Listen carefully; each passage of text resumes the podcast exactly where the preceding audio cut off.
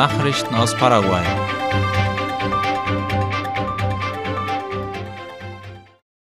Die Regierung erhält Gelder aus Taiwan für den Bau von Neuwohnungen.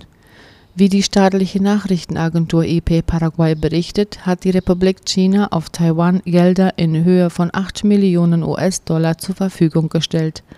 Damit soll der Bau von 1000 Wohnungen für indigene Völker finanziert werden. Das Projekt umfasst eine Reihe von Initiativen, deren Hauptziel ist, das Wohnungsdefizit der in Armut und extremer Armut lebenden indigenen Bevölkerung zu verringern, indem Familien eine angemessene Wohnung erhalten. Laut dem Außenministerium wird den Begünstigten auch soziale Unterstützung zur Verfügung gestellt Gestern sind Maßnahmen zur Verhinderung von sexueller Ausbeutung und Menschenhandel im Tourismus diskutiert worden. Das Seminar zum Thema Prävention der sexuellen Ausbeutung von Frauen, Kindern und Jugendlichen im Reise- und Tourismusbereich fand laut IP Paraguay in Asunción statt. Teilgenommen haben Vertreter aus zehn Ländern des Kontinents. Organisiert wurde die Veranstaltung von der regionalen Aktionsgruppe Amerikas Gara mit Unterstützung der nationalen Tourismusbehörde Senatur. Die Ministerin Angie Duarte wies darauf hin, dass Tourismusunternehmen eine wichtige Rolle im Kampf gegen die sexuelle Ausbeutung von Minderjährigen spielen würden. Durch das Seminar sollten Erfahrungen ausgetauscht werden, um neuen Formen von sexueller Ausbeutung und Menschenhandel vorzubeugen die Vorträge während des Seminars drehten sich unter anderem um Maßnahmen zur Vorbeugung und Unterstützung von Opfern des Menschenhandels, den rechtlichen Ansatz bei solchen Fällen sowie die Verhaltensweise und das Aktionsprotokoll der GARA-Mitgliedsländer. Auf dem Flughafen Silvio Pettirossi wird heute eine Sicherheitsübung durchgeführt. Das gab die nationale Luftfahrtbehörde DINAG in einem Kommunique bekannt. Simuliert werden die Kaperung eines Flugzeugs und Geiselnahmen. Die Simulation wird auf dem Flughafen in Asunción heute um 7.30 Uhr bis 9 Uhr stattfinden. Es beteiligen sich die paraguayische Luftwaffe, die Sondereinsatzgruppe der Luftlandebrigade und die Nationalpolizei. Die Simulation wird in der Sicherheitszone der Anreiseflüge durchgeführt. Die Passagiere werden darauf hingewiesen, sich nicht durch die Sicherheitskräfte beunruhigen zu lassen. Die Luftfahrtbehörde kündigte an, dass auch Schießübungen mit Gummigeschossen durchgeführt werden. Das IPS Seniorenheim öffnet wieder seine Türen. Das Fürsorgeinstitut IPS wird sein Seniorenzentrum in der Stadt San Bernardino am 20. Dezember wieder eröffnen. Das gab das Nachrichtenportal OI bekannt. Das Seniorenheim war im Jahr 2016 in Betrieb genommen worden, musste aber 2020 wegen der Corona-Pandemie wieder geschlossen werden.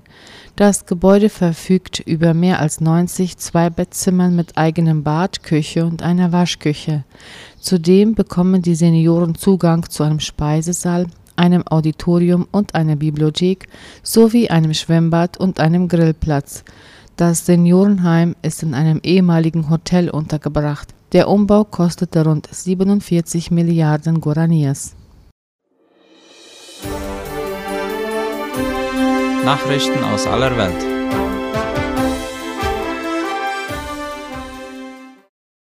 Israels Armee entdeckt Tunnel auf Klinikgelände.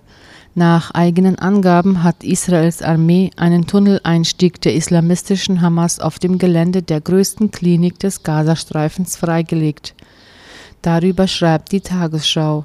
Das Militär veröffentlichte gestern Abend ein Video, das den Schacht zwischen den Gebäuden des Al-Shifa Krankenhauses zeigen soll. Ein Armeesprecher erklärte, dass man derzeit dabei sei, die Infrastruktur vor Ort auszugraben. Außerdem sei auf dem Gelände ein mit Sprengfallen versehenes Fahrzeug entdeckt worden mit einer großen Menge an Waffen, Munition und Handschellen, so das Militär. Guatemalas Justiz erhöht Druck auf Wahlsieger Arevalo. Die Justiz des mittelamerikanischen Landes will dem gewählten Staatschef Bernardo Arevalo die politische Immunität entziehen lassen. Darüber schreibt die Deutsche Welle. Arevalo, der designierten Vizepräsidentin Karin Herrera und sechs amtierenden oder gewählten Abgeordneten werden im Zusammenhang mit einer Besetzung einer Universität unter anderem die Plünderung von Kulturgütern und unerlaubte Einflussnahme vorgeworfen. Arevalo und Herrera wiesen das Vorgehen der Justiz als politische Verfolgung zurück. Die staatliche Universität San Carlos in Guatemala-Stadt war von Mai 2022 bis Juni 2023 aus Protest gegen die Wahl eines neuen Rektors besetzt worden. Arevalo soll die Aktion in sozialen Medien unterstützt haben, heißt es. Im Zuge der Ermittlungen wurden gestern laut zuständiger Staatsanwaltschaft 27 Haftbefehle sowie 31 Hausdurchsuchungen ausgeführt. Festgenommen wurden sowohl Studenten als auch Akademiker. Pedro Sánchez bleibt Spaniens Regierungschef. Mit Unterstützung der katalanischen Unabhängigkeitsbefürworter ist der Sozialist Pedro Sánchez erneut zum Regierungschef von Spanien gewählt worden. Wie die Deutsche Welle schreibt, erreichte Sánchez bei der Abstimmung im Parlament in Madrid die absolute Stimmenmehrheit. Entscheidend für seine Wiederwahl war die Unterstützung von zwei katalanischen Parteien. Denen hat Sánchez ein Amnestiegesetz für katalanische Unabhängigkeitsbefürworter zugesagt. Zwei Parteien werfen Sanchez deswegen Rechtsbruch vor.